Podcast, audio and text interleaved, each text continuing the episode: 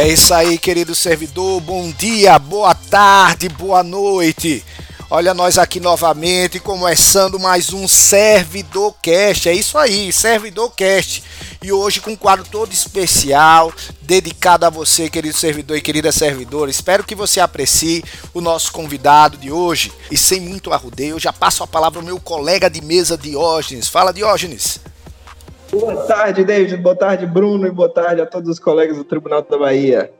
David, eu queria é, só externar para os nossos colegas aí que a gente está começando hoje um quadro aqui onde a gente vai entrevistar servidores, colegas servidores do tribunal, conhecer suas realidades, as formas com que elas têm contribuído para os trabalhos, as prestações jurisdicionais na Bahia e muita curiosidade, muita peculiaridade, coisas que surgem aí muito interessantes aí para a galera. É isso aí, Diógenes. E não só esse quadro, viu? Como também os demais quadros, assuntos principais de interesse do servidor, como as nossas entrevistas agora no Fala Servidor, estão disponíveis a partir de hoje nas principais plataformas de podcast, Skype, Google Podcast ou qualquer outro de sua preferência. É só fazer a busca ServidorCast e ir lá começar a ouvir o seu programa de todas as semanas comigo também meu amigo Bruno Limonge, que como sempre, né, vai ser polêmico. E eu queria já dar a oportunidade a Bruno para dar um alô. E aí, pessoal, tudo bem? Anderson, seja bem-vindo à nossa entrevista. E Bruno já revelou o nosso convidado. Nosso convidado é Anderson Monteiro Peixinho. Bem, seja bem-vindo, viu, Anderson? É Anderson ou é Henderson? É, boa tarde, David, boa tarde, Jorge, boa tarde, Bruno, boa tarde, amigos seguidores. É, na verdade é Henderson, né? É com H com a pronúncia de R, né? Mas muita gente chama de Anderson, tudo bem, não tem problema. Anderson, nós que agradecemos, meu amigo, você ter atendido o nosso convite e a sua presença aqui nos dá muita alegria. Eu peço que você fique à vontade, sinta-se em casa. Eu vou já dar a palavra a você para você se apresentar, porque muita gente precisa conhecer o seu trabalho, né? O que você faz no Tribunal de Justiça. Fique à vontade, Anderson. É, veja só, David, é, eu entrei no TJ em 2004 é, como analista judiciário, né, do quadro do juizado de Euclides da Cunha, juizado especial civil de Euclides da Cunha. É, inclusive, que gostaria até de mandar um abraço para os colegas é, do juizado, né, que é, foram muito importantes aí na minha trajetória. Um abraço a todos. É, atualmente eu estou é, ocupando o cargo de assessor de juiz na comarca de Camaçari, na vara de violência doméstica. Em 2004, é... Anderson, só um momento. Quando você entrou, você entrou em que concurso? Analista, técnico? Eu entrei no concurso de 2003 para o ah. cargo de analista. É, atendente judiciário, né? Atendente Era judiciário. específico, né? Atendente judiciário tinha analista, é, o secretário, tinha analista supervisor e analista atendente judiciário. O meu cargo originário é analista atendente judiciário. Diógenes quer fazer uma pergunta? É só para é, apontar, David, que é da nossa turma, né, velho? A gente é, ah, sim. Daquela famosa turma do hotel. Como era o nome daquele hotel, Diógenes, que a gente ficou? Hein? Hotel Vila Mar, aquela épica semana no Hotel Vila Mar. Exato. Foi é, o treinamento do, do, do Gisado foi no hotel. Exatamente. Bem lembrado. Bem lembrado. Segue aí, Anderson. Então, é, em 2012 eu passei a ocupar o cargo de assessor de juiz hum. e estou até hoje no cargo, né?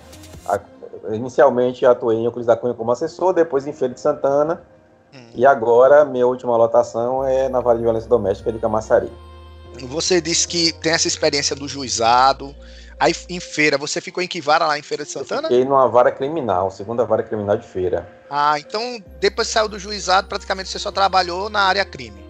É, na verdade, é, quando eu atuei primeiramente como assessor, fui numa vara civil, fazenda pública, família, né, aquela vara com várias competências, depois para a vara crime, a, em Feira de Santana, depois para o Camaçari, inicialmente na vara de infância e juventude, e depois para a vara de violência doméstica. Mas, mas, a maior parte da minha trajetória acabou sendo na em várias criminais, né? E também um bom tempo também no juizado, né? De 2004 até 2012, oito anos no juizado. Rapaz, foi muito tempo. Muito eu também tempo, sou do juizado, Diógenes é do juizado. E Bruno, Bruno, você é do juizado, Bruno?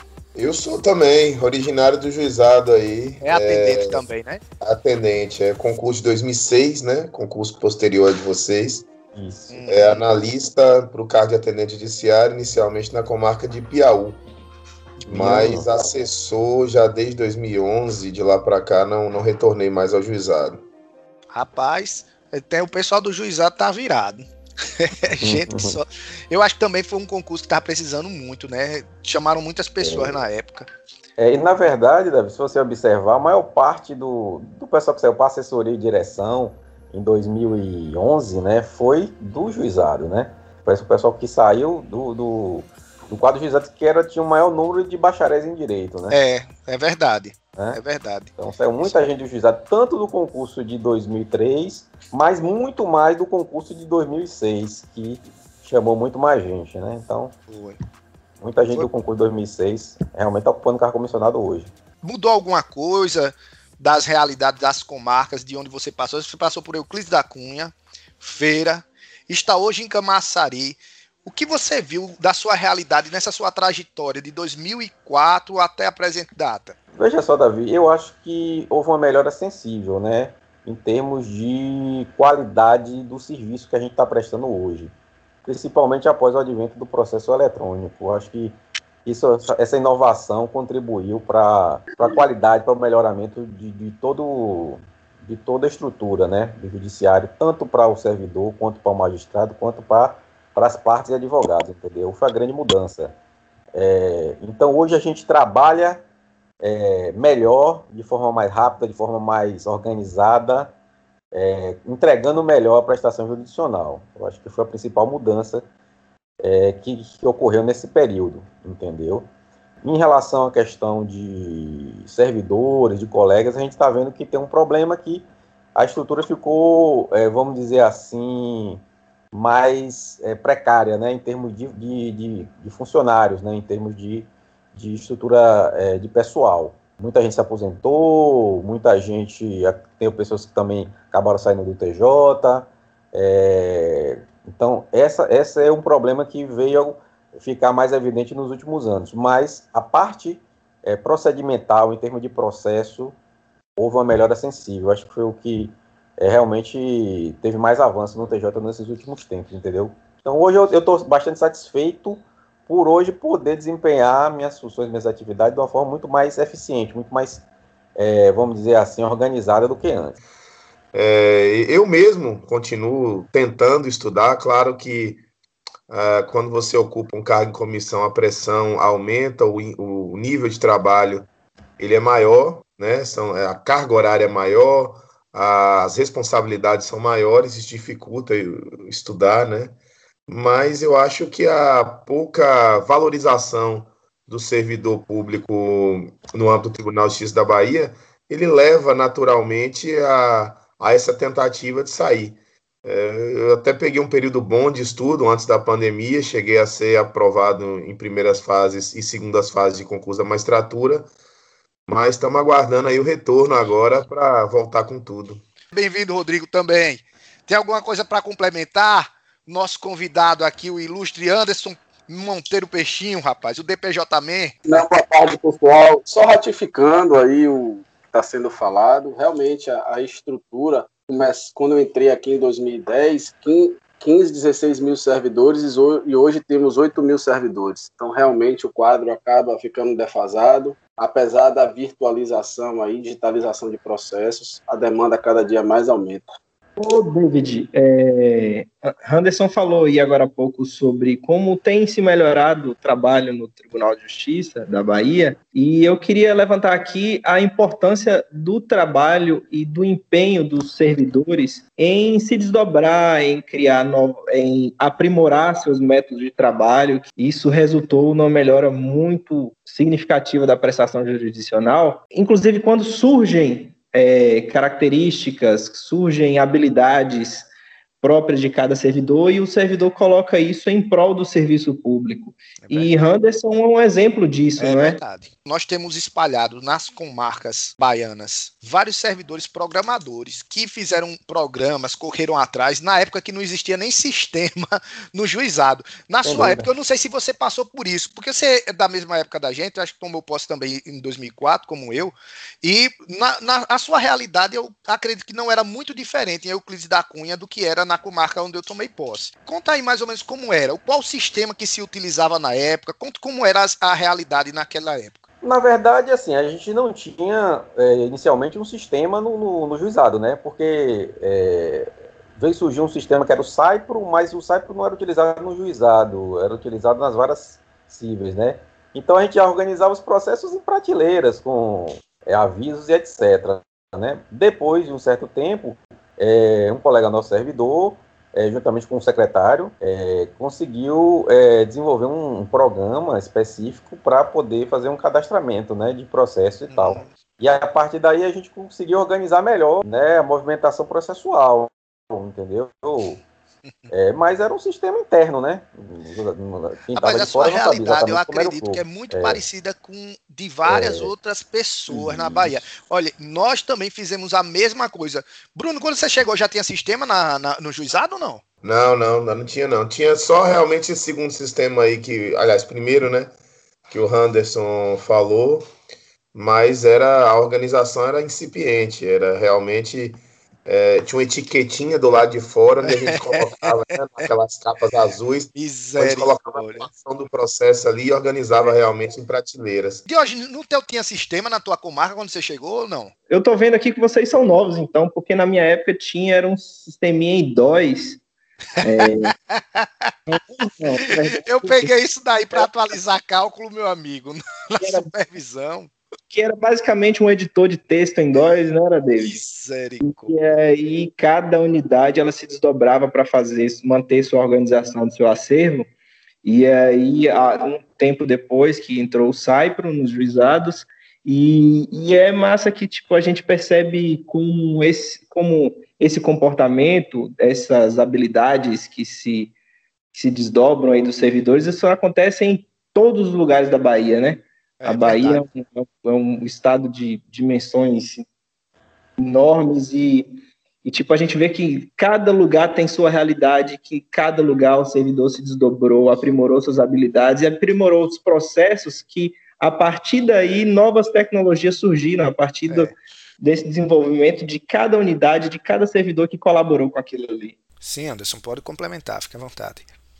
Não, então, é, Davi. Então, assim, até um determinado, até um determinado momento, até determinada época, a gente tinha uma coisa improvisada, né? O servidor aqui acabava desenvolvendo algo para poder é, facilitar sua, sua atividade, né?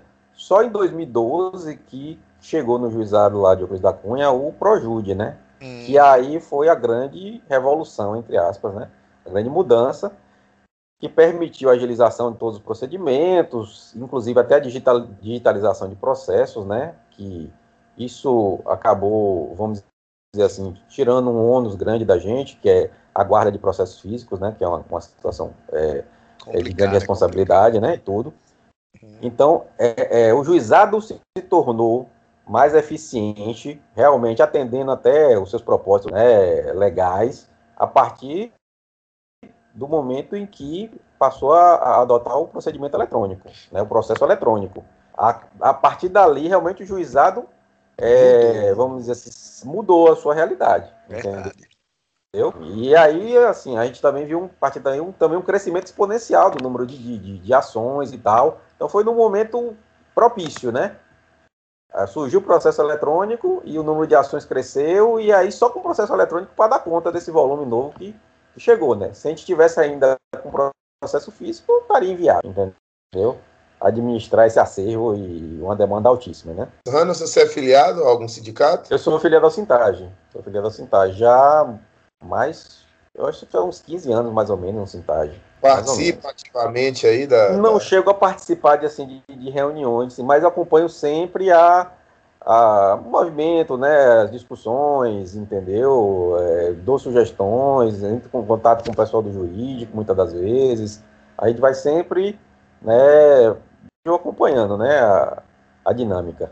Entendeu? Pronto. Então vamos lá. Anderson, o que, que você tem achado aí da atuação dos sindicatos, e aí eu digo sindicatos mesmo no plural, ainda que seja filiado ao Sintage, é, pode incluir o Simpojus também. Aí a atuação dos sindicatos nos últimos tempos tem, tem sido de forma a contemplar os servidores, a contento ou não?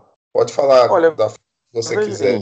Veja só, Bruno. É, é, eu acho que tá, os, os sindicatos estão devendo um pouquinho, né? Eu acho que a gente está precisando é, de uma mobilização maior da categoria em torno de determinados temas, determinadas pautas. É, não sei o que está acontecendo, porque a categoria também não está cobrando tanto em relação a isso, mas é preciso é, que a gente se some esforços, né, some para debater determinados temas e encampar uma luta mais forte em prol de determinadas pautas, entendeu? É, há algum tempo, assim, eu vejo que o que nos enfraquece muito é essa fragmentação, né? Nós temos vários sindicatos, associações e tal, não temos uma força unificada, então talvez isso acabe nos enfraquecendo de alguma forma. E, assim, em determinadas demandas, talvez está precisando de um acompanhamento mais é, incisivo, mais contundente, inclusive perto, até, se né? for o caso, é de buscar instâncias superiores para debater certos temas, entendeu? De interesse da categoria. É, mas é preciso realmente é, uma maior mobilização da, da, da categoria para determinados temas. Anderson, cara, explica aí como é a sua organização de trabalho, a sua experiência de trabalho, porque é algo muito importante para outros seguirem o bom exemplo, rapaz certo? Inclusive eu. Eu quero que você me diga como é que você faz para poder eu seguir seu bom exemplo, cara. É, não, veja só, Davi. É, eu, desde o início é, das minhas atividades no judiciário, eu sempre gostei de acompanhar as publicações, entendeu? De diário. Eu acompanhava, assim, às vezes é, de forma irregular, de forma intermitente.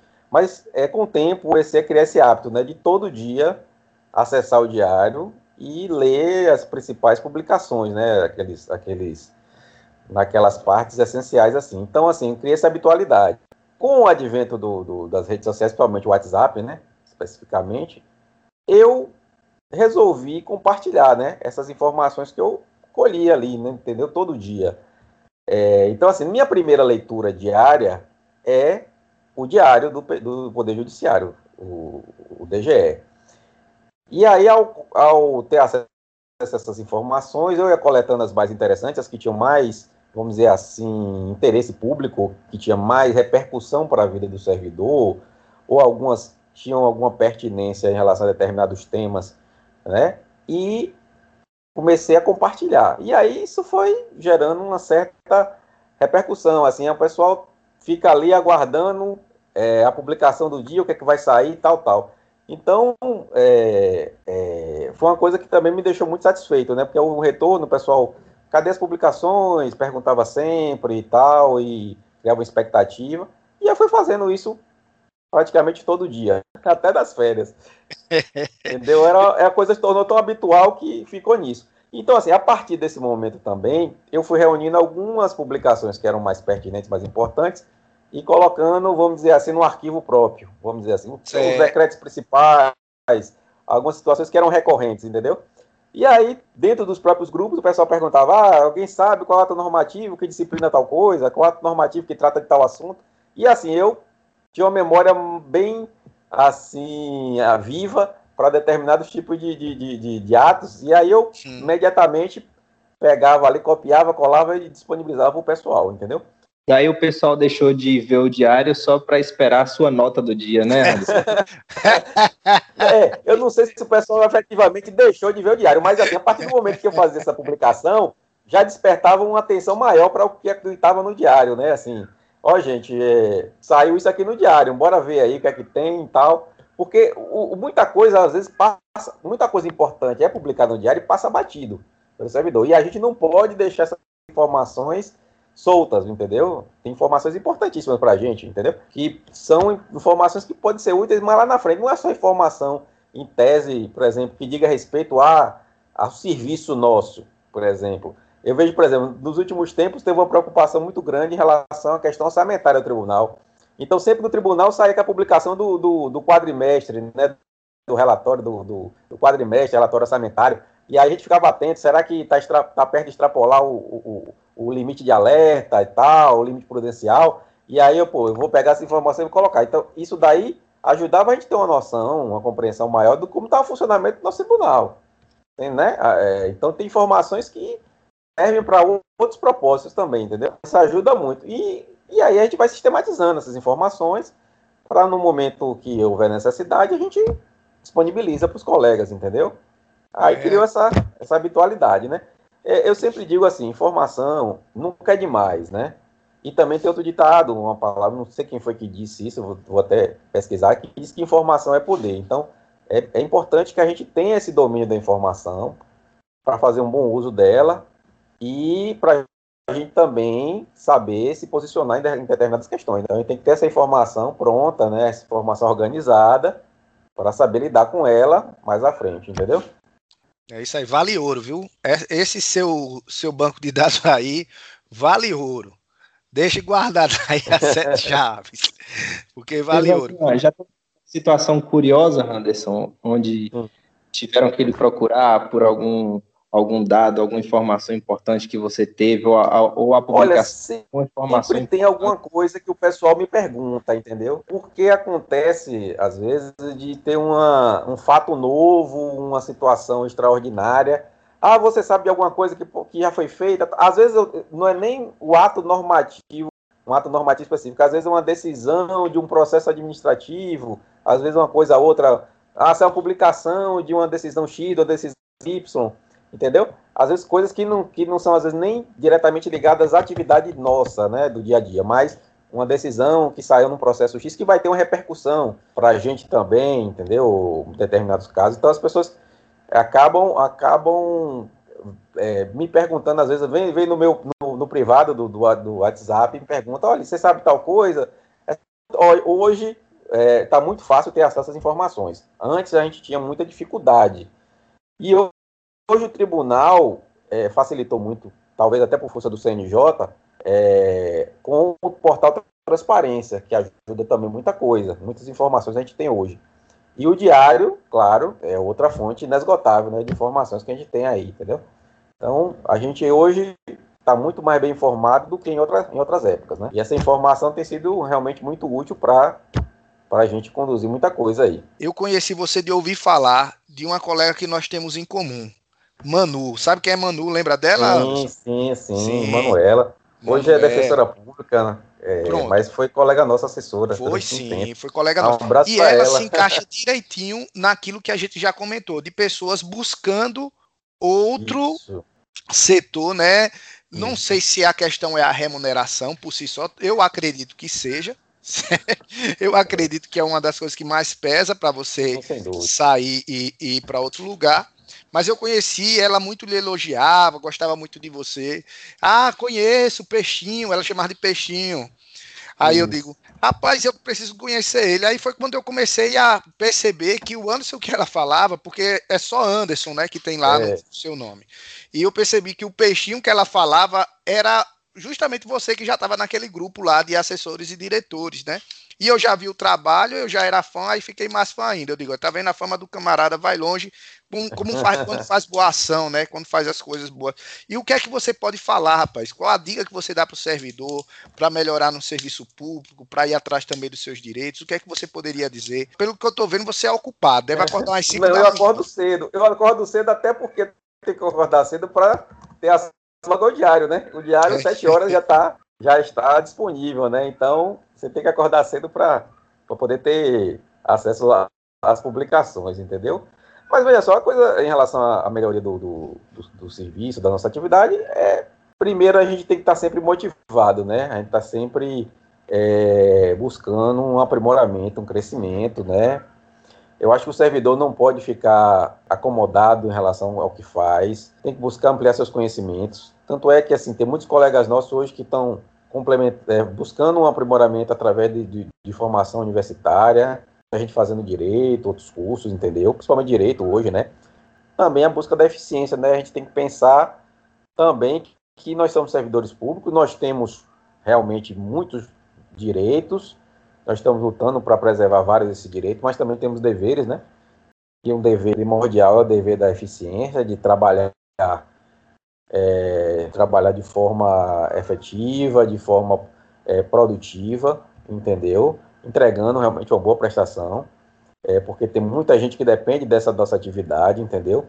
É, se colocar no outro lado também, assim, porque veja só, eu mesmo antes de, de ser servidor fui advogado, então eu já estive do outro lado do balcão, entendeu, Davi? Então, eu acho importante a gente também se colocar Entendi. Do outro lado para a gente compreender a realidade do, do que está lá fora e não ficar na nossa bolha de servidor. Ah, sou servidor, chego, sento, faço o, o feijão com arroz e vou embora. Não é bem assim, não, entendeu? Eu acho que é preciso que a gente pense no judiciário, no estudo judiciário, de outra maneira. E eu acho que a, a partir disso vai vir um reconhecimento, né? É, e o reconhecimento talvez é uma das melhores coisas que o servidor pode ter. O reconhecimento interno, né, dos seus colegas, do, seu chefe, e também reconhecimento externo das partes, dos advogados, das pessoas que, que vêm buscar né, o amparo do judiciário. Então, eu acho que é, que é importante. Motivação, aprimoramento, né, de diversas formas, e comprometimento. Eu acho que são os três pilares aí para desenvolver um bom trabalho. E a gente também saber ter essa, essa, essa consciência de que está desempenhando um bom trabalho, que a gente está entregando realmente aquilo que. No, né? O sistema atual cria uma fuga de talentos. Você vê aí uma pessoa como você e outros colegas que a gente conhece, extremamente qualificados, interessados, produtivos. Acho que nós todos aqui, né? É, bem qualificados, e falta realmente reconhecimento e valorização. A ideia é realmente, às vezes, buscar outro, outra colocação, porque não há essa valorização de forma, de forma alguma. Crescimento na carreira, apoio, enfim. É isso. Ah, quando você falou do reconhecimento, é, eu acho que o reconhecimento que mais me preza é o reconhecimento do jurisdicionado.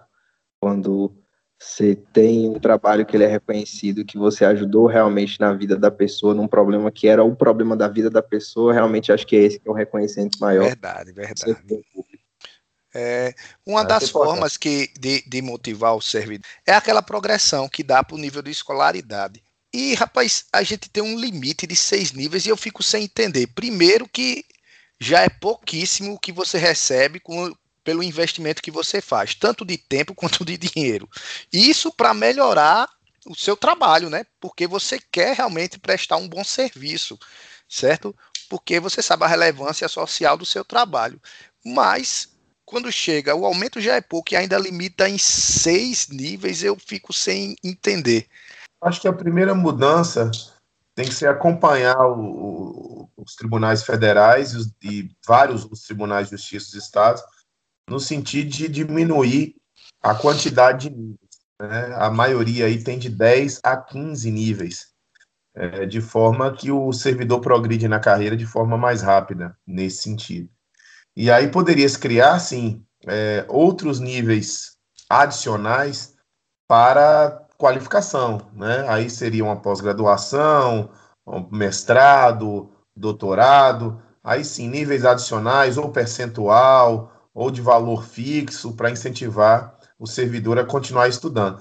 Mas acho que o primeiro passo realmente é diminuir a, a, o nível. Nós, hoje nós, nós temos 36 níveis, ficamos um tempo aí sem, eh, sem a, o crescimento de nível por, por, na, por merecimento, merecimento, tem uma falha, enfim. É, ninguém chega a 36. tem que morrer no tribunal para chegar a 36. Então, mas eu acho que o, o, de bom senso aí era algo em torno de 10 a 15 níveis, realmente, no máximo. Na verdade, assim, é, alguns colegas da, da, da, minha época, outros de um período posterior, acabaram se desestimulando um pouco do TJ, resolveram é, fazer outros concursos, né? Vários passaram em concursos magistratura, Ministério Público, Defensoria e tal, porque havia uma, uma certa, um certo desestímulo é, principalmente o pessoal que era do cargo de técnico, né? Que é, realmente existe uma, hoje uma, uma defasagem considerável no salário do técnico, até em relação não só ao analista, mas em relação a toda a estrutura, né? É, então, muita gente que era técnico acabou se estimulando, né? E foi fazer concurso para outras atividades, entendeu? É, então, é, entrando nessa discussão aí do novo PCS, até é importante que, que se debata é, uma forma de melhorar mais o salário do técnico. Né? Eu sou analista, mas eu vejo a realidade do técnico. Tenho vários amigos que são técnicos. Eu acho que existe uma diferença sensível aí é, de valores e, ao longo do tempo, o técnico ficou, é, vamos dizer assim, limitado, né, em relação a essa, essa, essa, esse avanço salarial, né. Hoje, para um técnico poder ter uma situação um pouco melhor, ele tem que ocupar um cargo comissionado. É, o analista, ele pode até optar, talvez, em não ocupar o cargo comissionado, mas o técnico, para ele poder ter uma progressão salarial melhor, ele tem que ocupar um cargo comissionado. E também tem outra situação. Hoje, praticamente em termos de serviço, não se distingue mais é, né, técnico e analista, praticamente todo mundo está fazendo a mesma coisa, né? Então é preciso melhorar a situação dos técnicos. Eu acho que já essa discussão já, já precisa ser é, levantada e há, há, há, muito tempo, entendeu? Em relação a essa, essa, vamos dizer assim, esse equilíbrio salarial aí das categorias, entendeu? Anderson, muito obrigado, rapaz. Muito obrigado mesmo pela sua presença, por atender o convite a gente percebe que você é uma pessoa de bastante conteúdo e sempre prestativo, solícito com os demais servidores, com seus demais pares. Passo a palavra também aos demais colegas de mesa para fazer as considerações finais aí para a gente encerrar o programa de hoje. É, gostei muito da, das intervenções aí, conhecer o Anderson também, que eu não conhecia. Achei interessante essa questão aí do DPJ também. e é isso aí. Espero que espero que a gente consiga trazer cada vez mais servidores interessados como ele para expandir o, o, conhecimento aí, né, a nível de Tribunal de Justiça da Bahia, integrar os servidores, ouvi-los, saber das suas demandas, das suas dificuldades e das suas soluções aí para o nosso trabalho. É isso aí. Valeu, pessoal. David, eu queria parabenizar mais uma vez Anderson e dizer que é da competência de pessoas como Anderson que o trabalho do tribunal é feito com tanta excelência assim. Declaramos encerrado esta conversa e agradecemos você também, querido ouvinte, e queremos sua presença aqui, ó, aqui conosco, contando a realidade da sua comarca. E desejo saúde para todos vocês, para todos nós, né, para todas as pessoas do mundo nesse momento difícil de pandemia. Então fiquem com Deus e até o próximo episódio. Até mais.